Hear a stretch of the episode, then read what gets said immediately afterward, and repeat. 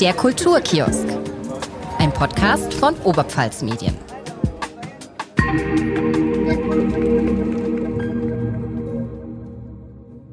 Hallo und herzlich willkommen im Kulturkiosk, ein Podcast von Oberpfalz Medien. Mein Name ist Lisa Sebald und mir gegenüber sitzt heute ein Mann, der schon mit dem Teufel geredet hat und mindestens genauso gut fechten kann wie die drei Musketiere. Aber auch als Bulle oder Ochse macht er eine gute Figur. Klingt alles ein bisschen skurril? Ist es nicht, sobald ihr wisst, um wen es geht. Hallo Johannes Eichinger, schön, dass du da bist. Wir beide haben ja schon mal für einen Artikel in der Zeitung gequatscht, damals nur per Telefon. Umso mehr freut es mich, dass wir uns heute persönlich miteinander unterhalten können. Möchtest du dich unseren ZuhörerInnen kurz selbst vorstellen und ihnen vielleicht verraten, was das ganze Gerede von Teufel, Ochse, drei Musketiere auf sich hat? Ja, hallo, Lisa. Es ist total schön hier zu sein. Ich war jetzt gerade äh, sehr überrascht bei der Anmoderation. Das ist wirklich äh, eine schöne Zusammenfassung. Ja, Johannes Eichinger heiße ich und bin staatlich geprüfter Schauspieler, Regisseur, Sprecher und angehender Coach. Und ähm, das war eine Mischung aus äh, verschiedenen Rollen und Stücken, die ich gespielt habe. Ja, ich habe mich im Vorfeld ein bisschen informiert, wo du schon alles mitgespielt hast. Sollen wir es denn auflösen, was es war? Ja, bitte. Also äh, der Ochse war drin, das ist Ochs und Esel am Landestheater Oberpfalz. Der Bulle war drin, das ist ähm, meine Hauptrolle in einem HFF-Abschlussfilm, der noch aussteht, aber ich äh, synchronisiere dann nächste Woche, Woche was nach und dann äh, wird er irgendwann in die Kinos kommen. Wow, das ist ja cool. Hoffentlich, hoffentlich, toi toi toi. Genau. Ähm, mit dem Teufel geredet, äh, eine eine meiner ja, Rollen, an die ich mich am besten mit erinnere, ist natürlich Faust als Faust. So, und jetzt geht mir meine Erinnerung aus. Was war noch drin? Die drei Musketiere waren auch ja, noch drin. Das ist äh, meine aktuelle Produktion. Habe ich auch die letzten Tage jetzt wieder gespielt. Aber du bist nicht einer der Musketiere. Nein, bin ich nicht. Bin ich nicht. Ist eher, aber auch nicht immer das Spannendste. Eher, eher der Böse, oder? Ja, richtig. Also ich habe ein paar mehrere Rollen. Wir spielen da alle mehrere Rollen. Ist auch glaube ich, beeindruckend für den Zuschauer, weil wir auf der einen Seite abgehen und ein paar Sekunden später in einer anderen Rolle woanders stehen. Aber die größte Hauptrolle ist der Bösewicht, wie schon sehr, sehr oft in der Vergangenheit. macht es dir dann am meisten Spaß? Mm, nicht am meisten, aber es macht Spaß, ja. Ja, gut. Ich glaube, als Schauspieler ist es auch cool, einfach in verschiedene Rollen dann zu schlüpfen. Ja, absolut. Ja, genau. Und ähm, wie fing denn alles an bei dir? Ähm, hast du schon als Kind Theater gespielt oder was war deine erste Aufführung, Aufführung, die du gesehen hast und dachtest dir, wow, das will ich auch mal machen? oh je, ähm, langsam verblasst die Erinnerung, muss ich gestehen. Es ist einfach so verdammt lange her. Ich glaube, meine allererste Rolle, an die ich mich erinnere, war im Kindergarten ein Hamster. Das würde ich sagen. Dann natürlich so äh, Krippenspiele und so weiter. Und ähm, ich habe früher ähm, mit der Grundschule sind wir eben zu den Burgfestspielen Leuchtenberg gefahren und die habe ich immer gesehen. So und dann bin ich halt natürlich raus aus der Grundschule gewesen und äh, dann ist meine Schule dann nicht mehr hingefahren und das fand ich total doof. Und dann äh, hat, glaube ich, meine Mama damals entdeckt, dass sie wieder suchen für die Kinderstücke und dann habe ich gesagt, gut, wenn ich es nicht mehr anschauen kann, dann mache ich mit. Klingt doch gut. So ist es dann entstanden. In der kleinen Hexe, ich glaube 1994 war es, als äh, Schütze und Baum. Der Klassiker. Der Klassiker. Das hört also, man, man, hört man, man wirklich oft. Aus dem Baum hinten rechts äh, kann was werden. Ja. 1994, wow, da bin ich geboren. Also habe ich dich noch nicht als Baum erleben dürfen. Nee, das nicht. Aber ich war auch noch sehr jung. Steht das auch wieder auf deiner Liste? Baum spielen? Mm, nö. ähm, ja, und wie, wie kamst du dann dazu, dass du beruflich auch Schauspieler geworden bist? Du hast ja Schauspiel studiert. Mhm.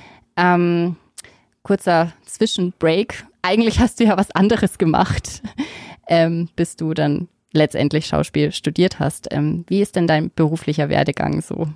Ja, ähm, das ist eine längere Geschichte. Ähm, ich versuche es wirklich mal in Kürze zu machen, weil ich finde ich mal ganz witzig eigentlich.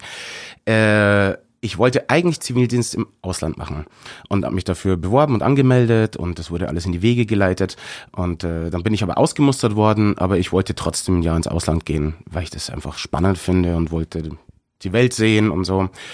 Und äh, dann haben die aber wieder bei der Anmeldung auch einen Fehler gemacht und wollten mich wohin schicken, wo ich gar nicht hin wollte. Und ich musste ja nicht. Und dann habe ich gesagt, ach, dann, nö, dann lass ich jetzt, dann gucke ich. Aber wie das so ist, man hat dann, man hat ja alles abgebrochen. Man denkt ja, man geht ein Jahr ins Ausland. Also stand ich mit nichts da irgendwie. Und äh, so rumsitzen, das konnte ich noch nie. Und dann habe ich mir gedacht, was mache ich, was mache ich, was mache ich, was mache ich. Und dann kam ich irgendwie auf Buchhändler, weil ich hatte viele Bücher, ich habe auch viel gelesen. Und ähm, dann habe ich Buchhändler gelernt. Verkürzt in Regensburg tatsächlich. Das war wirklich toll. Mir wurde aber relativ schnell klar, dass ich das nicht auf Dauer weitermachen möchte, dass ich noch weiter schauen möchte, ich möchte was studieren. Und ich habe aber nebenher habe ich immer weiter Theater beim Landestheater Oberpfalz ähm, beziehungsweise damals noch Stadtbühne Vohenstrauß, die jetzt gerade 40 Jahre Jubiläum hatte. Ähm, und ich habe nebenher immer weiter gespielt, also auch von Regensburg aus. Und dann dachte ich mir, ah, studiere ich Schauspiel Nee, ich werde doch kein Schauspieler. Also nee, dafür reicht's ja wohl nicht. Und dann habe ich mir gedacht, aber studieren. Und ich bin immer so ein flexibler einfach gewesen und ähm, wollte eigentlich nicht Richtung Wirtschaft oder nur Richtung Technik oder Sozial gehen oder kreativ. Und dann habe ich mir gedacht, was mache ich? Und ich habe ja durch meine Mama, also ich bin ja halber Lübecker und halber Oberpfälzer, also schleswig-holsteinisch-oberpfälzische Mischung, habe ich eine wahnsinnige Verbindung zum Meer und ich liebe das Meer. Das ist auch ein Herz, was bis heute in, mich, in mir schlägt. Und dann habe ich mir gedacht, hm, ich könnte ja Seefahrt studieren tatsächlich Kapitän werden, weil da hast du einen großen technischen Teil, du musst das Schiff verstehen, du hast einen wirtschaftlichen Teil, das Schiff muss wirtschaftlich laufen, großen sozialen Teil, man lernt auch teilweise das Nähen an Schweinefüßen, Medizin, weil wenn man auf dem Pazifik unterwegs ist, äh, dann muss man sich notfalls operieren können irgendwie. Natürlich auf Anleitung. So, und das hat mir wahnsinnig Spaß gemacht. Und dann habe ich angefangen, Nautik zu studieren. Und das erste Semester ist auch gleich ein halbes Jahr auf See. Das heißt, ah, ich habe dann ja. Gleich am Anfang tatsächlich. Gleich am Anfang. Wow. Also man wird gleich richtig ins kalte Wasser geschubst. Wortwörtlich? wortwörtlich, wortwörtlich. Man muss einen Sicherheitsgrundlehrgang äh, ableisten, zwei Wochen, bevor man aufs Schiff darf, um ein bisschen äh, Feuerbekämpfung zu lernen und Rettungsmittel und so weiter und so weiter. Und da, den habe ich glaube ich im Oktober oder November damals gemacht. Und da wurde ich in einem Überlebensanzug in die neun Grad kalte Ostsee geschmissen. Okay. Klingt kalt. äh, ja, geht, aber man weiß dann diesen Überlebensanzug zu schätzen. Ne? Und ich finde es auch sinnvoll mit diesen sechs Monaten, weil in so vielen Berufen, hm, glaube ich, studieren oder lernen viele mhm. Menschen und merken dann später, dass es gar nicht so was für sie ist. Deswegen finde ich es da eigentlich riesig, weil man gleich sieht, was kommt auf mich ja, zu. Ja, das stimmt. Eigentlich schon, ja. Wow. Und dann lernt man von der Pike auf, also vom Schiff streichen bis hin zur Brücke. Man ist trotzdem Offiziersanwärter. Aber das ist auch was ganz anderes als Buchhändler, ne? Ja. Ja, naja, wenn man vielseitig interessiert ist irgendwie und ich denke mir, warum muss man nur in eine Richtung gehen? Richtig. Wenn mich irgendwas reizt, dann braucht man nur den Mut zu springen und dann guckt man mal. Aber du hast beides auch zu Ende gemacht. Nein. Ah, okay. Äh, Nautik ist tatsächlich das Einzige, was ich nicht zu Ende gemacht habe. Ich war dann eben die sechs Monate auf See, quer durch die Welt mhm. unterwegs, Panama-Kanal und so weiter. Und dann habe ich weiter studiert und dann habe ich ein Urlaubssemester eingelegt, äh, um privat was äh, zu klären einfach. Und da hat mir irgendwas gesagt, ich soll noch nicht zurückgehen. Ich weiß es nicht. Ich weiß es bis heute nicht. Mhm. Und ähm, nur in dieser Zeit, wo ich Nautik studiert habe, habe ich ja nicht Theater gespielt, sondern vorher schon die ganze Zeit. Mhm. Und äh, ab da dann auch wieder. Gut, ich war dann zurück, dachte mir ein halbes Jahr Urlaubssemester, was mache ich? Brauche ich auch nicht rumsetzen, gehe ich zum Radio. Und dann war ich ähm, tatsächlich zwei Monate hier in Walden beim Radio und dann nochmal vier Monate in Regensburg, um mich zu sortieren tatsächlich. Und da habe ich dann auch schon langsam wieder angefangen, ähm, bei der Stadt Benefonstrauß, Landestheater Oberpfalz zu spielen. Ja, und das war mit wie vielen Jahren? So, jetzt geht's. Ich habe nur gesagt, uiuiuiui. Ich so rund um 2006 vielleicht, ah, ja. 2005. Da müsste Radio ungefähr gewesen sein. Okay. Ja. Naja, und dann ähm, dachte ich, okay, dann studiere ich vielleicht doch weiter. Ähm, aus mir soll was werden, aus dem Bub irgendwie. Und äh, aber dann waren natürlich alle Anmeldefristen schon rum und dann habe ich mir gedacht, was mache ich? Ach komm, Gastronomie hast du noch nie gearbeitet, da kannst du mal reingucken. Ähm, kann man auch immer brauchen. So, und dann habe ich mich äh, bei einem Coffeeshop in Regensburg beworben und bin da auch Vollzeit genommen worden. Da habe ich mir gedacht, super, macht mir riesig Spaß. Also Barista habe ich dann da auch noch gelernt. Mhm. Und ähm, das heißt, äh, wenn man mit mir zusammenarbeitet, kriegt man auch immer einen guten Kaffee. Das ist doch von Vorteil. Praktisch, ja, wirklich. naja, und dann ähm, ähm, ging es aber so, dass die noch woanders eine Filiale aufgemacht haben, auch hier in Weiden wieder. Und äh, da lief aber ein bisschen was nicht ganz so toll. Und ähm, dann haben sie mich nach einem Monat gefragt, ich wirklich keine Gastroerfahrung, äh, übernimmst du da mal den Laden? Und ich so, okay, ja, ich kann bei meinen Eltern wohnen, das geht, ähm, ich mach's einfach. Und dann habe ich ein halbes Jahr gemacht und dann dachte ich mir wieder, hm, ja, ich wollte aber jetzt eigentlich auch nicht zurück nach Weiden. Also es ist ja wunderschön, aber ich bin da, ich möchte so noch ein bisschen mehr in die Welt hinausschauen. Und dann wollte ich wieder zurück nach Regensburg in diese Filialen. Dann hatte ich über, ja, wie die Jungfrau zum Kinder könnte man sagen, hatte ich plötzlich die zwei Filialen an der Backe. Und habe aber nebenher wiederum weiter Theater gespielt, immer wieder. Also ich bin halt gependelt mhm. zu den Probenvorstellungen. Naja, und äh, jetzt kommen wir endlich bald das Ende. ich hätte dann ein anderes Jobangebot bekommen, eigentlich sehr gut, sehr schön. Und die haben, äh, wollte ich es aber von, vorne, von vornherein klären, dass ich weiter Theater spielen kann. Dann haben die gesagt, nee, es geht bei uns nicht. Du musst auch die Abendschichten machen, ah, egal in welchem okay. Zeitraum. Und in dem Moment habe ich mir gedacht, nö, ich will das nicht aufgeben. Und dann kam der Entschluss, gut, wenn ich es nicht aufgeben kann. Und ich meine, der Wunsch war ja schon seit dem äh, Entschließen für die Seefahrt, war ja das auch schon in mir der Gedanke. Ich habe das immer gesagt, nee, ich, nee, Schauspieler, also es geht nicht. Nee. Ich will was Richtiges machen. Ich, ja, ja, ja, ich genau. will was Richtiges machen irgendwie. Und ähm, dann habe ich mir gedacht, okay, wenn ich so nicht mehr kann, dann mache ich es halt richtig. Und dann habe ich nochmal den Mut gehabt zu springen, bin vorsprechen gegangen und äh, bin dann im Studium gelandet, um es dann letztendlich vier Jahre zu studieren und damit ähm, eben staatlich geprüfter Schauspieler zu sein, Hochschulabschluss. Ja, da, genau. da gibt es ein Vorsprechen vorher tatsächlich. Äh, es gibt an allen Schauspielschulen ein Vorsprechen. Ah, ja. okay. Und ähm, je nach Schauspielschule ist es ein harter Kampf. Das sind äh, Hunderte auf wenige Plätze. Ah ja. Aber Glück gehabt. Glück gehabt und geschafft. Und seither bist du Schauspieler. Richtig. Und was anderes kam nicht mehr dazwischen. Mm, nö, bis jetzt nicht. Okay. ich weiß es ja nicht. Also ich fühle mich ja total wohl, aber man kann ja auch ausbauen, so links und rechts. Man ja, kann klar. andere Sachen machen. Und ähm, aber ich möchte es nie ausschließen zu sagen, das mache ich jetzt bis an mein Lebensende. Natürlich brenne ich dafür, aber ich glaube, ich sollte ich irgendwann mal nicht mehr dafür brennen, dann wäre es auch richtig, die Konsequenz zu ziehen und zu sagen, dann muss ich jetzt woanders hin. Ja. Weil gerade in diesem Beruf, wenn die Leidenschaft nicht mehr da ist, dann tut man auch dem Zuschauer keinen Gefallen. Und da finde ich das, das, die Welt des Theaters, des Films, der Stücke, die Zuschauer, die sollte man so ehren. Und wenn man dann keine Lust mehr hat eigentlich, dann sollte man auch gehen. Aber bisher bis jetzt macht's ja noch Spaß. Also ja. von daher, deswegen bist du ja auch hier. Wäre ja ein bisschen blöd, wenn du jetzt darüber reden würdest, wie, wie blöd der Schauspielerberuf ist. Ja, das stimmt. Ist er hier und da natürlich, aber das ist jeder Beruf, ja, das ist klar. Ja. Wie fing denn, also was waren denn deine ersten Rollen? Oder fing es klein an oder hast du schon am Anfang größere Rollen bekommen nach dem Studium? Oder es hat quasi schon im Studium ähm, angefangen, oder?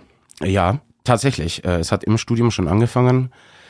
Vielleicht aufgrund äh, der Vorbildung, der ich dankbar bin, im LTO und äh, Stadtbühne und so, weil ich da ja irgendwann von den Kinderstücken einen Abendspielplan und auch ins Musical gerutscht bin, habe darüber auch dann die Gesangsausbildung gehabt und so.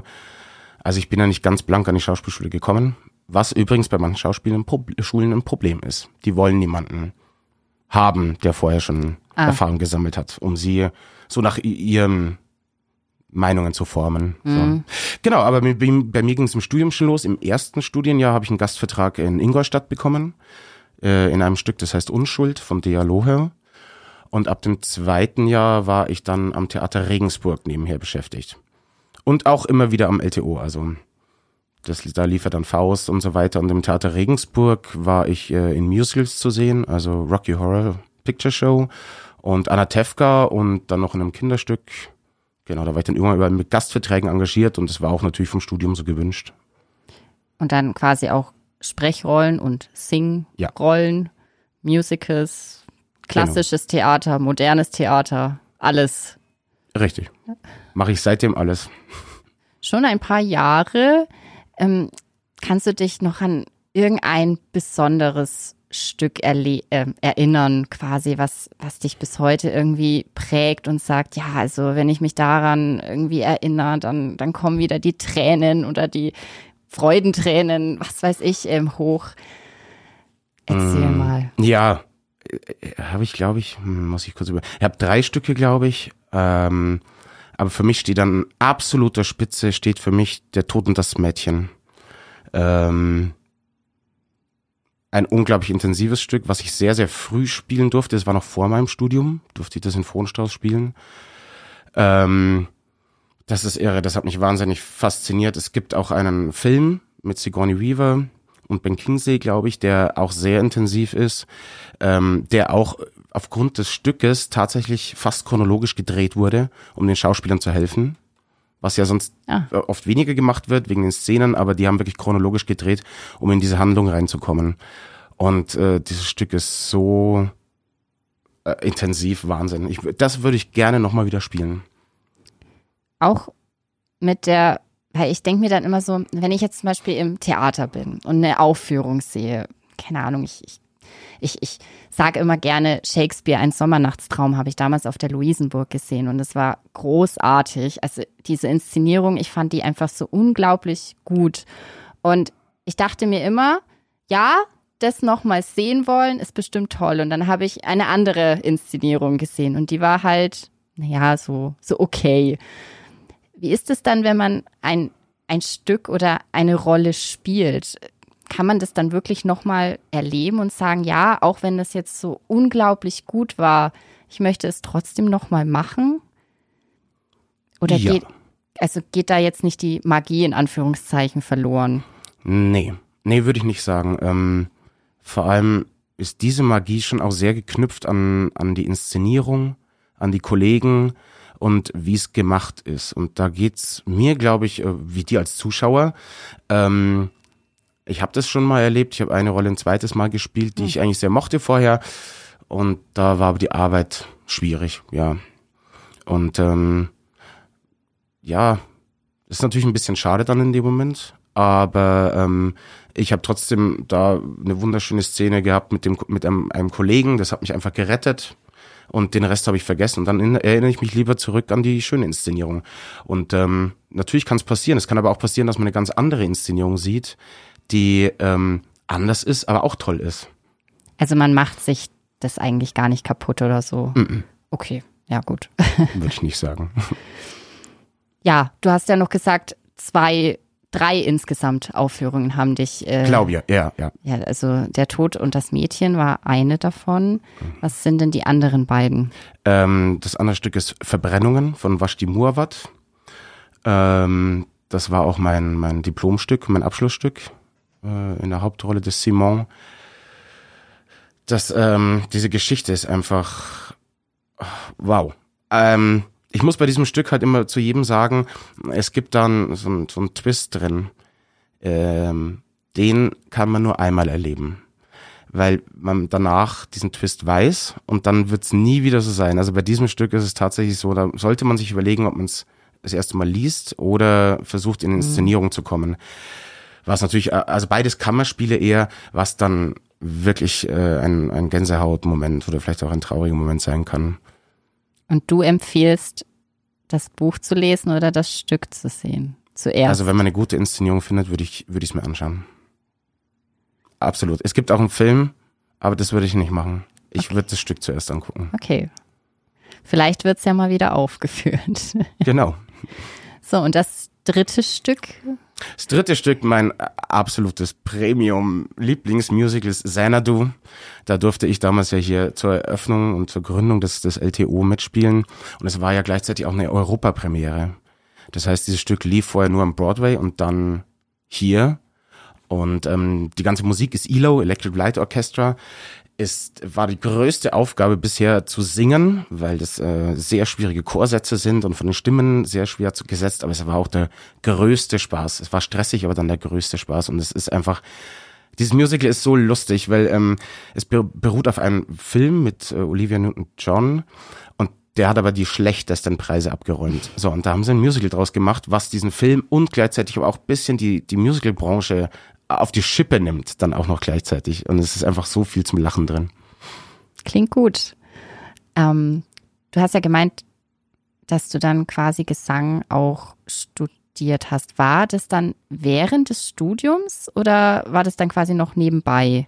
Gesangsausbildung? Also ich habe keine abgeschlossene Gesangsausbildung jetzt irgendwie. Mhm. Man hat im Studium äh, durchaus Gesang oder Chorgesang. Man könnte auch noch Schwerpunktgesang wählen. Äh, das war jetzt tatsächlich bei mir mit der, der Vorbildung nicht ganz so nötig. Also habe ich dann auch vor Ort gesprochen. Ich habe das dann so nebenher mitgemacht. Aber ich hatte ja über das Musical ähm, Gesangsunterricht bei Markus Engelstetter und äh, Annika Fischer und anderen Gesangsdozenten und da über die Jahre und dann auch wöchentlichen Unterricht mal eine Zeit lang lernt man ja wahnsinnig viel. Und wie kam es dazu, dass du dich dann irgendwann dafür entschieden hast, auch in Musicals zu spielen? Weil es ist doch doch was anderes als normales Sprechtheater, würde ich jetzt sagen, oder? Ja, absolut, absolut. Ähm, ich bin jemand, der sagt, ich würde es nicht, nicht dauernd machen wollen. Also ich möchte kein reiner Musicaldarsteller mhm. sein, ähm, weil die Arbeit ganz anders ist als beim Kammerspiel oder so. Aber es macht schon auch mal richtig Bock, diese Show zu machen. Und äh, Choreografien, Gesang, Tanz, ist halt äh, Action und Show sozusagen. Die, die ruhigen Momente hat man ja seltener im Musical, sage ich jetzt einfach mal. Äh, dazu gekommen bin ich, ja, weiß auch nicht so, ich bin da irgendwie so gelandet. So reingerutscht. Bei, bei der Stadtbühne, da haben sie irgendwann ein Musical gemacht und nee, in den Kinderstücken wurde dann schon mehr gesungen. Mhm. Was übrigens bei mir auch am Anfang nicht immer so der Erfolg war. Also ich habe da auch ein bisschen gebraucht.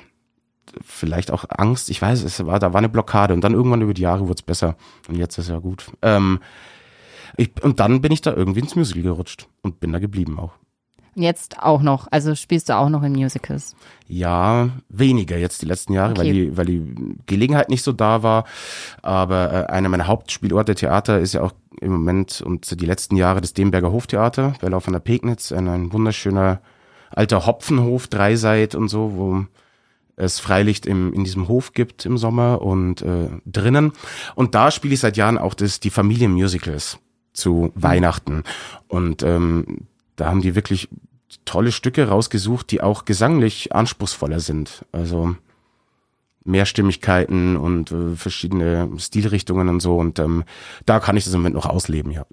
Gab es ähm, auch Rollen oder Aufführungen, Stücke, wie auch immer, ähm, die dir gar nicht gefallen haben im Nachhinein? Also ich meine, du nimmst ja bestimmt keine Rolle an, die dir nicht zusagt. Außer natürlich das Geld stimmt, ne? ähm, äh, ja, na, oder stimmt nicht. Ähm, ja, also um ganz ehrlich zu sein, äh, natürlich, also wenn, wenn jetzt da irgendein Fakt wäre, da, dass ich gar nicht mit jemandem zusammenarbeiten möchte oder irgendwo hin oder so, dann würde ich es auch mal nicht annehmen.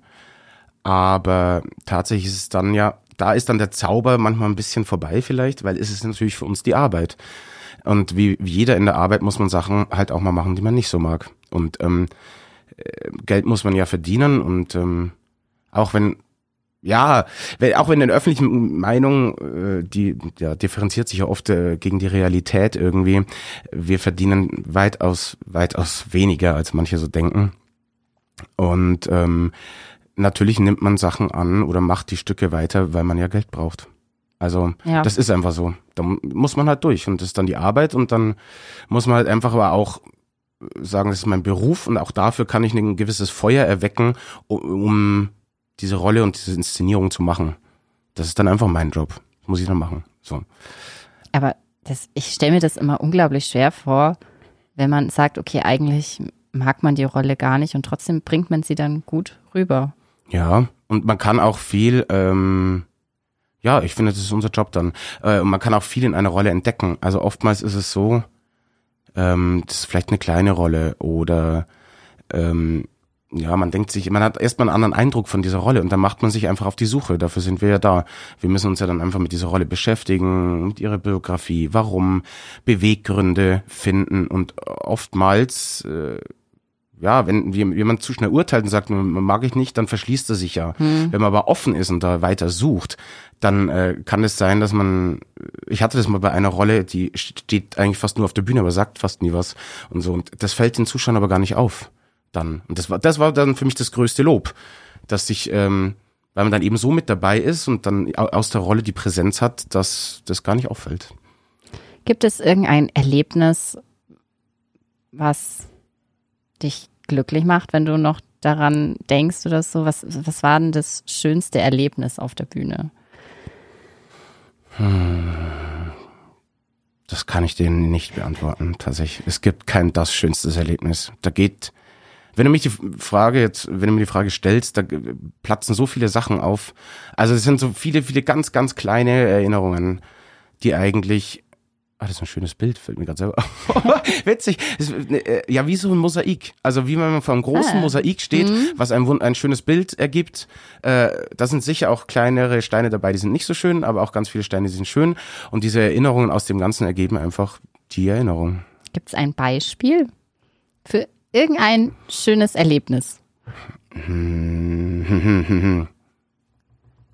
Ich muss jetzt echt kramen. Wirklich. Nee, also ich meine, nee. Oder Lass mich mal ein bisschen nachdenken. Frag was anderes genau, oder genau. vielleicht genau. kommt es irgendwann und dann sage ich, ah, jetzt ist was da. Oder fragen wir mal anders. Was beeindruckt dich so am Theater? Was fasziniert dich daran? Oder warum stehst du jeden Morgen auf und sagst, ja, das ist mein Beruf und ich liebe ihn? Weil es ein wunder, wunder, wundervoller Arbeitsplatz ist. Ähm, es ist äh, natürlich auch anstrengend, aber ähm, wenn das Stück dann mal weiter fortgeschritten ist und bei Vorstellungen und so weiter, dann zu sagen, sich aus der realen Welt auszukoppeln ähm, und zu sagen, so und jetzt erlebe ich die Geschichte mit meiner Rolle. Ähm, und darum geht's ja auch, das jedes Mal neu zu erleben. Also nicht zu sagen, ich spiele das jetzt und äh, der Gag hat gestern funktioniert und dann gehe ich darüber, sondern ich gehe eigentlich, wie es im Alltag ja auch ist, okay, ich betrete jetzt diesen Raum, ich komme daher, was will ich? Und dann lasse ich mich überraschen, was da passiert. Und das ist ja das, was wir machen müssen. Nicht, ich darf nicht wissen, dass der sich gleich umdreht oder das sagt, sondern ich muss mich davon überraschen lassen, das aufnehmen, bewerten und dann wieder darauf reagieren und handeln. Und ähm, das ist das Schöne, sich da auf den Weg zu machen, diese Suche zu machen, kreativ zu sein. Und ähm, natürlich beim Probenprozess gibt es auch Sachen, das funktioniert nicht und dann hängt man da irgendwie und aber irgendwann macht's Klick und dann stimmt's einfach. Und ähm, natürlich ist es auch dabei, jetzt in dem Fall meine Kollegen, also ganz tolle Kollegen zu haben und so, das motiviert einen da immer wieder hinzugehen. Zum Stichwort ähm, Proben. Probt man lange für ein für eine Aufführung? Oder ist das immer unterschiedlich? Ähm, es variiert ein bisschen. Was würdest du denn schätzen, wie lange man so gute, probt? Gute Frage. Ja, ich würde sagen, ein bis zwei Wochen. Da, da musst du aber verdammt gut sein. Ja, tatsächlich. Da musst du verdammt gut sein. Nee, das reicht nicht. Okay. Das reicht nicht. Also wenn es jetzt äh, äh, auf Biegen und Brechen und äh, Einspringer und Umbesetzen und so, dann könnte man es vielleicht irgendwie hinkriegen, mhm. aber äh, das reicht nicht. Ähm, ich würde so sagen, so circa für ein Abendstück sechs Wochen. Ah ja, okay. Ähm, für ein Kinderstück schafft man es schon auch in vier Wochen vier, fünf Wochen. Ähm, natürlich versucht man die Probenzeiten immer ein bisschen einzukürzen, umso weniger, na klar, Wirtschaftlichkeit und so. Aber ähm, du brauchst auch wirklich die Zeit, dich da damit zu beschäftigen, da reinzugehen. Und gerade wenn es Richtung Musical geht, ähm, muss man das ja alles ja, verbinden. Äh, die Choreografien, die Gesangsproben, die und so weiter und so weiter. Und was ich ja jetzt gemacht habe bei den drei Musketieren gerade, dann auch noch Fechtproben, Fechtchoreografien, ähm, das braucht alles Zeit. Ja, okay, das ja stimmt eigentlich. Also vor allem bei Musicals, ja, naja, ich denke mir immer so, ja, die schaffen das schon. Aber ist es schon mal passiert, dass man quasi kurz vor der Aufführung sich dachte, okay, nee, also irgendwie klappt es noch nicht so ganz? Ja, ja, das gibt's. Das gibt's immer wieder mal. Ähm, es gibt äh, Inszenierungen, die gehen gut aus, da ist man so früh fertig, in Anführungszeichen. Mhm. Und dann äh, kann man halt Abläufe machen und die Routine bekommen. Äh, aber es gibt auch Inszenierungen, äh, entweder wenn dann tatsächlich Kollegen umbesetzt werden müssen, weil sich jemand verletzt oder da ist irgendwas, ist quasi irgendwas, dann kann es schon verdammt knapp werden und dann geht man äh, unter Umständen eine Premiere rein und sagt sich, eigentlich ist es noch nicht ganz fertig. Okay. Aber ähm, wir, wir haben ja Handwerkszeug. Also es ist ja nicht nur ähm, die, die, die, die Fähigkeiten, die man mitbringt für einen Schauspielruf, sondern man lernt ja auch Handwerk. Also es ist ja nicht nur ein Studium, sondern auch Handwerk und man kann sich da bedienen und man muss sich dann auch selber vertrauen. Man muss dann sagen, okay, die Szene ist vielleicht nicht so ausgeprobt, aber ich kann ja was, der Kollege, der gegen mir gegenübersteht, kann was, der gibt auch, das ist ja immer ein Geben und Nehmen und auch mit dem Publikum, das ist übrigens auch das Faszinierende dran, diese Energien, die da zu spüren sind im Raum. Und ähm, man steht ja nicht voreinander und sagt nur den Text auf, sondern man spielt ja miteinander, man sendet mhm. Emotionen und dann, dann fängt man sich schon auf und dann klappt das auch irgendwie. Ja. Ist schon mal was äh, komplett schief gegangen auf der Bühne? Ja, klar. Natürlich.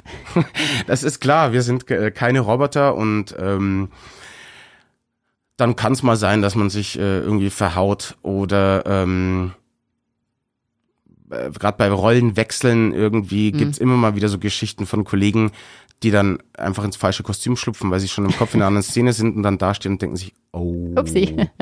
Ah, ähm, ähm, natürlich gibt's das. Oder Technikausfälle oder ähm, irgendwelche Requisiten gehen kaputt, die wichtig sind oder so. Und dann muss man sich halt irgendwie helfen. Oder man hat ein Requisit vergessen mitzubringen. Dann muss man halt auch irgendwie einen Weg finden. Also ein bisschen Improvisation ist eigentlich auch immer dabei. Ja, klar. Äh, äh, nicht immer, aber ähm, es hilft einem dann, wenn was passiert. Das ist klar. Und man kann seine Kollegen auch manchmal wecken damit. Also das, ähm, wenn man mal so kleine Geschenke einbaut, mhm. darf natürlich niemanden schmeißen, aber das macht ja wach auf der Bühne. Also gerade dieses frisch erleben, wenn der mal was anderes macht, dann muss ich auch sofort wieder wach sein und reagieren drauf irgendwie. Ja.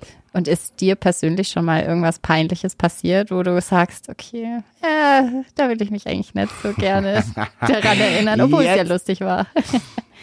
Ja, jetzt, jetzt weiß ich, worauf du hinaus willst. Ja. Na klar.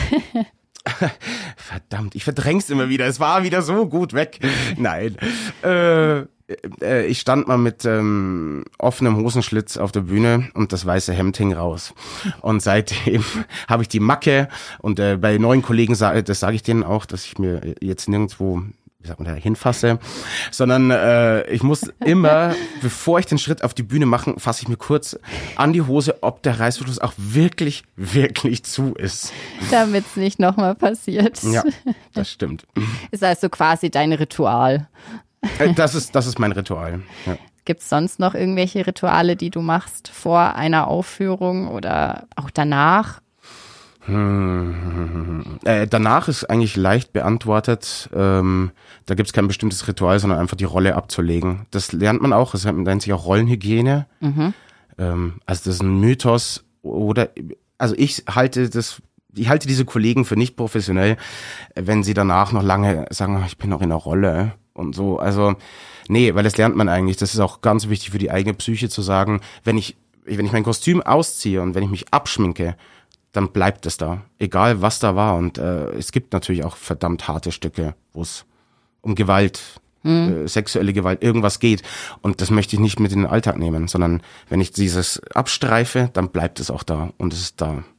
So, das tut gut. Vorher habe ich kein, ähm, kein Ritual, was ich immer mache. Das hängt vom Stück ab. Und das ergibt sich meistens aus dem Probenprozess, dass ich entweder mich auf eine gewisse Art und Weise aufwärmen muss oder dass da ein Talisman in der Hosentasche sein muss oder irgendwas, was man beim Probenprozess gefunden hat oder was, wo man merkt, ah, das hilft mir. Also es ist immer unterschiedlich. Mal Musik hören, mal irgendwelche Übungen machen, mal was dabei haben. Ja. Je nachdem. Genau. Okay. Ähm, ich würde sagen, wir machen mal eine kurze Pause und hören uns danach wieder. Werbung. Lisa, ich hab's getan. Ich habe die Onets-App runtergeladen und ich sag dir, ich bin begeistert. Was gefällt dir denn am besten? Also ich finde es erstmal gut, ist vielleicht ein bisschen spezifisch, aber dass ich mit meinem, äh, mit meinem Daumen nicht ganz übers Handy langen muss, sondern dass die Navigationsleiste direkt an meinem Finger ist. Was ist das für ein Service? Aber natürlich auch äh, die personalisierten Artikelempfehlungen, die man aus dem Onetz eh schon kennt. Also was will ich mit Nachrichten aus Schwandorf? Ich komme gar nicht aus Schwandorf, sondern natürlich wird mir das alles personalisiert zur Verfügung gestellt, nämlich Nachrichten, Reportagen, natürlich auch Blaulichtinfos, Interviews, die mich interessieren, Kommentare ist mein Lieblingsthema, Kommentare und Kolumnen. Ja, also ich finde ähm, die Artikelempfehlungen übrigens auch am coolsten und die einfache Bedienung. Wo hast du es dir runtergeladen? Was hast du für ein Handy? Ich habe ein iPhone, wie jeder weiß. ähm, ja, im App Store natürlich, aber die Unnetz-App gibt es ja natürlich auch im Google Play Store. Kostenlos. Jeder, der es noch nicht hat, sofort runterladen. Die ist echt gut. Alle Infos gibt's natürlich auch auf onetz.de slash app. Willkommen zurück im Kulturkiosk. Heute zu Gast Johannes Eichinger Und wir machen jetzt weiter mit unserer Schnellfragerunde. Ein paar schnelle Fragen. So, du darfst dich jetzt äh, immer zwischen zwei Begriffen, zwischen zwei ja, Fragen ähm, entscheiden. Begriffe sind es jetzt nicht.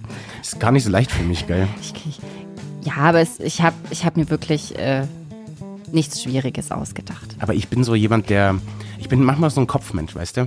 Also der, wir probieren das jetzt. Ich gebe mein Bestes genau, natürlich. ganz schnell. Ähm, ganz aber ich bin kurz. so jemand, der muss kurz ein bisschen abwägen, drüber nachdenken, eigentlich so im normalen Leben. Aber mal Gut. gucken. Ein paar Sekunden hast du dann schon Zeit. Na gut. So, Nummer eins. Klassisches oder modernes Theater? Äh, Modernes. Theaterbühne oder Fernsehshow? Theaterbühne. Tanzen oder singen? Singen. Singen oder sprechen? Das ist gemein. Sprechen. Naturbühne oder lieber drinnen spielen? Drinnen. Lateinamerikanischer Tanz oder Steppen? Lateinamerikanisch. Xanadu oder The Rocky Horror Picture Show? Xanadu. Lieber als Solosänger auf der Bühne oder eher im Chor? Solo. Lieber als Regisseur oder Schauspieler aktiv? Schauspieler. Kinderstücke oder lieber Stücke für Erwachsene? Erwachsene.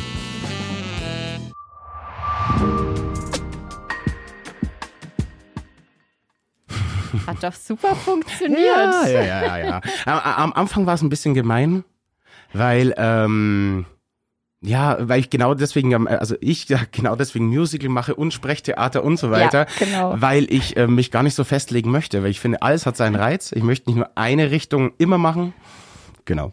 Ja, das war, glaube ich, auch so ein bisschen mein Ziel, weil, ich- ja, sonst würdest du ja auch nicht alles machen. Also sonst, wenn du sagst, ich mag das Musical hundertmal lieber, dann würdest du wahrscheinlich nur Musical machen. Ja, Oder richtig. versuchen, nur Musical zu machen. Richtig, richtig. Ja, und äh, Theater und Fernsehshow, da ist echt Theater, Fernsehshow jetzt weniger, aber Film oder so, Fernsehen, das wäre auch interessant. Ich habe ja auch ähm, gelesen, gesehen, dass du bei Aktenzeichen XY im ZDF eine Rolle bekommen hast.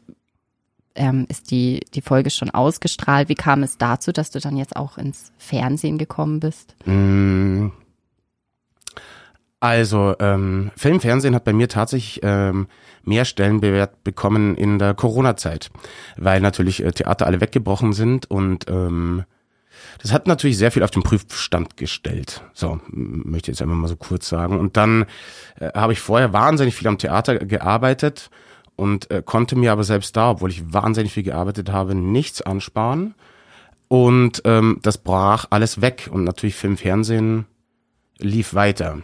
Also auch teilweise grenzwertig, es wurde ja ausgesetzt und äh, manche Leute haben sich dann schon gewundert, warum Wiederholungen kommen oder warum Sachen nicht synchronisiert sind, wo ich dann gesagt habe, ja, weil wir synchronisieren und wir dürfen gerade nicht arbeiten. Ähm, aber unterm Strich äh, habe ich mir dann gedacht, Mensch, da will ich mal hin. Und ich auch gemerkt habe, tatsächlich, wie ich das vorhin schon mal erzählt habe, es war so ein bisschen das Feuer auch bei mir fürs Theater weg. Und dann brauche ich eine Aufgabe. Dann muss ich das irgendwie wieder wecken und habe gesagt, Mensch, Film, Fernsehen, ha- ha- bin ich einfach nicht so gut, beziehungsweise habe ich noch nicht so viele Erfahrungen. Ich will da mehr hin. Und ähm, habe dann ähm, ja die Zeit, in der wir nichts machen konnten, genutzt, habe Fortbildungen gemacht, beziehungsweise eine Masterclass auch vier Monate für den Film und habe mich da weitergebildet. Also einmal 2020 habe ich drei Monate ähm, ja eine Fortbildung gemacht und äh, 21 dann die Masterclass dazu. Und ähm, so kam das ein bisschen ins Rollen, weil man tatsächlich auf den Schauspielschulen, außer spezielle Film-Schauspielschulen, lernt man wenig über die Branche. Film, Fernsehen, Kamera. Und ähm, ja, also theoretisch wusste ich schon, aber mein Weg hatte mich erstmal ins Theater geführt. Und ähm, naja, die Zeit hat es jetzt bewirkt, dass ich mich dafür mehr aufgemacht habe und ähm, mich fortgebildet habe, vieles gelernt habe und meine Schritte jetzt in die Richtung gehe. Und dann hatte ich äh, tatsächlich das Glück, ähm, dass äh, mich eine Agentur angeschrieben hat, kontaktiert hat, noch während der Masterclass. Und äh, seitdem bin ich äh, in der Agentur Stützinger in Berlin mit einem wahnsinnig tollen Agenten, eine sehr junge Agentur, ähm, die auch man auch auf allen Social Media Kanälen findet, die sehr viel machen. Und ich habe einen ganz tollen Agenten da in Berlin. Und ähm, ja, seitdem geht's aufwärts. So, und dann ist man natürlich präsenter. Also ja, man Mhm. kriegt natürlich auch Hilfe, beziehungsweise weiß dann, was man eigentlich alles auch tun muss, um gesehen zu werden von den Castern, die ja besetzen und Besetzungsvorschläge machen. Egal ob der Redaktion jetzt im Fernsehen oder der Produktion und dem Regisseur beim Film. Und ähm, da Aktenzeichen XY war es tatsächlich so, dass die Casterin mich einfach wohl entdeckt hatte. Und weil es jetzt wirklich keine große Rolle war, ist mein, mein ganz kleiner Aktenzeichen XY Fame. das ist nicht viel Bildschirmzeit. Aber man ist stolz drauf. Ja, man ist stolz drauf. Es hat vor allem richtig Spaß gemacht und ich wurde einfach, gen also ich wurde einfach genommen, ja. Also ich wurde angefragt und ich musste jetzt aber diesmal auch nicht in ein E-Casting, weil das meiste läuft ja nur noch über E-Castings. Und ähm, genau, und dann kam ich dahin und habe dann Kriminalhauptkommissar Lars Jansen gespielt. Und die, die Folge war schon Ja. draußen? Ja. Okay. Ähm, ich glaube, erster Sechster war es. Ah ja, okay. Ah, gar nicht mal so lange her. Die ist, nee, nee, nee, nee, nee. Ist nicht so lange her und ich habe ganz tolle Kollegen da eben dem, dem Theater bei äh, Lauf an der Pegnitz. Äh, wir haben es dann äh, auf einer Leinwand mit Beamer, Ja, um, ja. nach, abends nach der Probe haben wir es dann alle zusammen angeguckt, um da ein. Event draus zu machen irgendwie. Und jetzt äh, hast du gesagt, dass du dann quasi nebenbei jetzt auch mehr in, den, in das Filmgeschäft ähm, einsteigen möchtest. Mhm. Also da ist jetzt quasi auch mehr geplant für die Zukunft. Ja, ja, also das ist schon mein Weg, den ich ein bisschen bestreiten will. Äh, zum einen ist es so, dass ähm, natürlich die Auftragslage die, von den Theatern ist noch lange nicht da, wo es mal f- vor der Pandemie war, ähm, die natürlich auch gar nicht mehr so können, viele Theater. Ähm, und ich möchte auch mehr in die Richtung schauen, weil ich einen neuen Input haben möchte. Ich möchte was Neues ausprobieren. Und ähm, das steht jetzt noch äh, offen. Also ich gehe natürlich weiter in die Richtung. Ich tue alles. Ist nicht leicht, da einen Fuß reinzukriegen auch. Ähm, liegt an vielen verschiedenen Sachen. Ähm, aber ich habe ja auch für die HFF, für einen Studenten der, der HFF München Hochschule, äh, habe ich eine Hauptrolle gespielt, der dann hoffentlich irgendwann, also er ist jetzt immer noch in Postproduktion, so ist es halt. Und da ist natürlich auch Auftragsstau und es dauert alles ein bisschen. Und äh, im Rahmen der Masterclass habe ich was gedreht und so, das ist aber alles noch nicht äh, veröffentlicht. War das vielleicht auch so ein, keine Ahnung, wie nennt man das? Hoffnungsschimmer in der Corona-Pandemie, dass du quasi gesagt hast, okay, ich, ich fixiere mich jetzt da drauf, weil in den zwei Jahren hast du, hast du da, warst du da auf der Bühne oder eigentlich gar nicht? So gut wie gar nicht. Im Sommer war ja immer so ein bisschen mal auf, aber Ja, also ich habe ein, ein Stück habe ich letztes Jahr, Moment, ich muss überlegen, man kommt ja so durcheinander, aber so geht's glaube ich jedem diese ja, Zeit. das stimmt. Ähm, nee, 2020 habe ich gar nichts gemacht. Auch im Sommer nicht, das war, da war es ja ganz frisch. 2021 habe ich ein bisschen Sommertheater gespielt und auch ein bisschen dann Weihnachtsstück. Tatsächlich, das ging gerade noch. Was anderes musste wieder abgesagt werden. Hier Ochs und Esel. Natürlich ja, nicht leicht. Wir hoffen, dass das jetzt äh, nicht mehr so krass wird. Wir hoffen alle, wir hoffen alle, ja. Aber dieses Jahr hast du dann quasi wieder angefangen, das oder ja, dieses Jahr dann.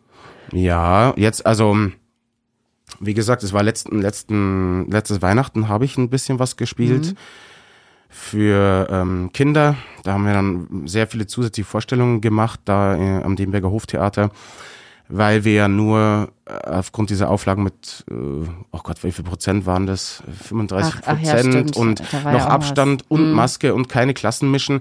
Das heißt, unterm Strich, anstatt dass da irgendwie 200 Leute drin sitzen, durften maximal 35 rein und dann aber nur Klassen und so. Und dann haben wir immer für zwei Reihen Kinder gespielt und ähm, dieses Theater hat durchgezogen, weil sie den Kindern was schenken wollten. Äh, das finde ich wirklich toll. Äh, genau, und dann war wieder Sendepause bis jetzt irgendwann im Frühjahr, beziehungsweise Richtung Sommer. Und jetzt habe ich eine neue Produktion gemacht. Ähm, das, die Produktion Ochs und Esel, die gibt's ja auch schon eine Weile, ne? Also gibt es dann auch generell immer Stücke, die du immer mal wieder spielst, alle zwei, drei Jahre? Oder ist eine Rolle quasi fertig, sobald das Stück aus ist? Äh, Ja, also äh, in der Regel ist es schon so, dass die Stücke irgendwann abgespielt sind. Ähm, die werden oftmals mal noch wieder aufgenommen oder auch nicht. Das hängt natürlich auch immer von der Theaterform ab und wie die das machen. Ähm, aber irgendwann äh, ist ja bei dem Publikum dieses Stück auch durch. Alle haben es gesehen und dann und dann wird's eingestampft, äh, weil natürlich auch die ganzen Requisiten, ähm, die ganzen also alles ist, verbraucht ja wahnsinnig viel Platz, Lagerplatz. Das heißt, irgendwann muss das auch entsorgt werden, dann interessiert es auch keinen mehr. Genau, aber Ochs und Esel ist so eins, weil es einfach so ein Klassiker ist, den habe ich ja jahrelang gespielt. Dann war ein bisschen Pause. Dann wollten wir es eigentlich wieder aufnehmen und haben wir dann in der Corona-Pandemie 2020 haben wir einen Theaterfilm gemacht, damit das wenigstens gestreamt werden kann. Und dann konnten es die Leute streamen. Und letztes Jahr wollten wir spielen, mussten dann leider wieder streamen. Und was steht ähm, dieses Jahr noch so auf dem Programm? Ähm, also jetzt noch die letzten Vorstellungen dann ähm, von Die drei Musketiere, was ich gerade eben diese Produktion, äh, die ich gespielt oder spiele, äh, am Demberger Hoftheater unbedingt anschauen, sage ich. Also wer Monty Python Humor mag, das in Verbindung mit äh, den drei Musketieren, mit Musik und Gesang und wirklich tollen Fechtszenen. Er hat zweimal noch die Chance. Ich glaube 5. 6. August. Ähm, Ansonsten weiß ich dann, dass ich im Herbst, äh, Winter nochmal zwei Familienmusicals abspiele. Dann dieses Jahr. Es wird definitiv zum letzten Mal sein. Edgar, der schreckende Briefträger und Motte und Co. Ähm, und dann muss man gucken. Dann geht's leider, und da sieht man die Planung immer am Theater leider erst Richtung Ende März bei mir weiter. Ah ja, okay. Und was dazwischen ist, muss ich noch gucken. Aber das gehört auch zu diesem Beruf, dass man manchmal nichts weiß. Und jetzt man weiß ja auch nicht, wie sich entwickelt. Und äh, Film und Fernsehen, ist da was geplant? Ähm, neue Aufträge gerade nicht. Okay. Leider nein, genau. Die Veröffentlichungen von den anderen Filmen, worauf wir warten, worauf ich warte, freue ich mich wirklich drauf. Ähm, aber neue Aufträge noch nicht. Mal gucken, was noch kommt. Hält viele Überraschungen bereit. Jetzt äh, wollte ich nur noch mal kurz ansprechen, weil du bist auch Regisseur beziehungsweise hast schon Regie geführt. Mhm. Wie kam es denn dazu? Äh, Gott, wie ich da immer so reinstolpe, fällt mir gerade selber auf. Ähm, äh, ich habe ich hab schon immer mal gesagt, Mensch, ich möchte äh, Regie machen. Da gibt es übrigens gerade Anfragen. Fällt mir gerade ah. ein. Vielleicht für nächstes Jahr. Mal gucken. Ähm, ich wollte schon immer auch mal Regie machen, weil ich das auch kann, beziehungsweise weitergeben kann oder mit Menschen arbeiten, das macht mir wahnsinnig Spaß. Und ich habe vor Jahren bei Regensburg mal äh, Ludwig II. gespielt. So.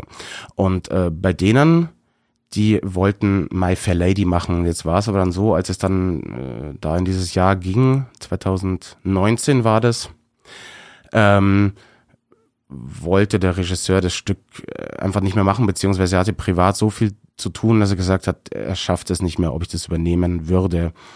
Und ich habe halt immer wie früher gedacht, na ja, mit so einem kleinen Stück würde ich gerne mal anfangen.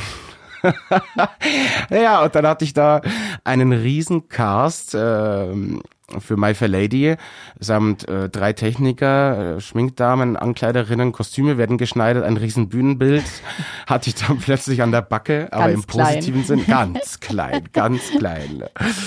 Und ähm, ja, habe dann natürlich musste das ein bisschen umstrukturiert werden, die Probenzeit, aufgrund der Zeiten, wie ich konnte und nicht konnte.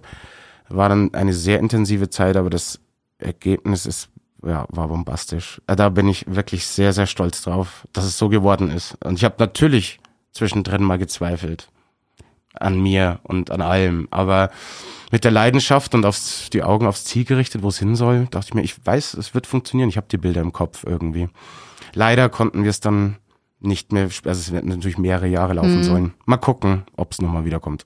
Aber durftest du dann alles selbst entscheiden? Also Kostüm, Kost, äh, Bühnenbild? Hm, äh, theoretisch ja. Also ich habe auch schon dann noch ein paar Entscheidungen getroffen, aber die Vorarbeit war schon geleistet. Mhm. Das heißt, ähm, die Kostüme waren schon in Auftrag und auch das, äh, ja, das Bühnenbild war schon angelegt und was wie das werden sollte. Aber ich habe dann natürlich aufgrund dessen, wie ich dann die Inszenierung umgestaltet habe, weil ich einfach übers Textbuch nochmal gegangen bin und mir, mir, ja, man guckt natürlich dann auch, da sind ja oft auch Längen drin oder sowas, was ein bisschen knackiger wird für einen Zuschauer, wo man trotzdem aber keinen Sinn rausnimmt. Ähm, und aufgrund dessen habe ich dann noch ein paar Sachen verändert einfach. Aber wäre das auch mal wirklich ein Ziel von dir, dass du sagst, oh, ich würde gern einfach ein Stück nehmen und alles selbst quasi entscheiden und das irgendwie meine Inszenierung draus machen? Ja, klar. Logisch, logisch. Ich sag auch da, da habe ich dann meine Inszenierung draus gemacht. ähm, Und äh, natürlich würde ich das gerne. Und, ähm, und so viel entscheidet man, also klar kann man, wenn man das kann, alles zu entwerfen als Regisseur zum Beispiel, dann kann man das machen. Aber normalerweise ist es ja so, also ich sage mal, Schuster bleibt bei deinen Leisten. Mhm. Ähm, man braucht natürlich auch Menschen mit gewissen Fähigkeiten und ähm, äh, klar kann ich mir jetzt irgendein Bühnenbild ausdenken, aber dafür gibt es auch Fachmänner, die einfach wissen, die mehr Ahnung haben. Also es gibt Ausstatter, die sich damit beschäftigt haben, die auch mit mit äh, mit den Materialien umgehen können, die wissen, was man da machen kann. Und ähm, ja, ich habe im Studium auch äh, Kostümkunde gehabt oder Kostümgeschichte und solche Sachen, aber ähm, trotzdem bin ich noch lange kein, kein ausgebildeter Schneider oder habe Modedesign gemacht oder Ausstattung oder hab da was. Das heißt, man hat ja immer das Regie-Team. Also Regisseur und die Regieassistenz natürlich, aber dann hat man eben auch jemanden für den technischen Bereich, für die Ausstattung, ob die dann Kostüme und Bühne macht oder Bühnenbildner und Kostümbildner, innen natürlich immer. Oh. Aber Ja, es sei ist mir verziehen, genau, es ist immer natürlich die beiden Formen gemeint, klar. Jetzt nochmal den Podcast abzubrechen und zu sagen, so jetzt müssen wir alles gendern, ist aber, glaube ich, ein bisschen Wo anstrengend. habe ich? ich ähm, es, äh, ja. Man möge es mir verzeihen. Auch ich natürlich in meiner Leidenschaft vergesse es manchmal zu Unrecht. Das ist wichtig. Gibt's noch irgendeine Rolle, die du unbedingt mal spielen willst? Gibt's, kann man sowas sagen? Also ich meine, wenn man jetzt sagt, okay, ich will unbedingt mal Faust spielen, was du ja getan hast, das kann man ja so klassisch sagen, aber gibt's noch irgendwelche Bücher, wo du sagst, oh, das, wenn das mal aufgeführt wird, dies, diesen, dieser Roman und da will ich die Hauptrolle spielen. Tatsächlich, ähm, mit dem Gedanken habe ich mich selber schon mal beschäftigt. Ich, aktuell habe ich nichts. Wirklich. Es ist, ja, es ist, wie du schon sagst, mit Faust, ähm, klar, Mephisto wäre interessant, aber ich weiß ja, wie ich die bösen Rollen anlege, irgendwie. Ich hätte auch damals ursprünglich Mephisto spielen sollen. Nur Ah. dann gab's auch einen Tausch und dann bin ich gefragt worden, ob ich den Faust mache und habe damals dann auch gesagt, ja, weil es für mich spannender ist, mich auf die Suche nach Faust zu machen. Ähm, aber ich habe ja Faust durfte ja schon spielen und so, also was man da so als Schauspieler sich denkt oder gut für Julia, für Romeo und Julia wird es jetzt nicht mehr langen und auch Romeo ist zu jung, das kann ich nicht mehr machen, wobei ich nie der der Liebhabertyp war äh, auf der Bühne oder der, der der junge Liebhaber. So. Nee, ich lasse mich überraschen, was noch kommt und ich freue mich so wie so wie in dem HFF Abschlussfilm, wo ich äh, einen Polizisten spiele, der hat mich überrascht. Es war ist eine tolle Rolle. Klingt gut. So, dann ähm, hast du denn jetzt noch ähm, spezielle Tipps oder so für unsere ZuhörerInnen? Ähm, Aufführungen, die jetzt in der nächsten Zeit stattfinden? Irgendwelche Tipps? Du hast ja vorher schon angekündigt, ähm, dass der Tod und das Mädchen. Gibt es noch irgendwelche Kulturtipps von dir? Der Kulturtipp. Kulturtipps. Ähm, genau, der Tod und das Mädchen, das kann man durchaus lesen. Verbrennungen. Jetzt ganz aktuell. Ähm, ich sag immer wieder, es war die anstrengend, eine der anstrengendsten Probenzeiten, die ich hier hatte und auch die Vorstellung ist, glaube ich, der härteste Ritt, den ich je gespielt habe.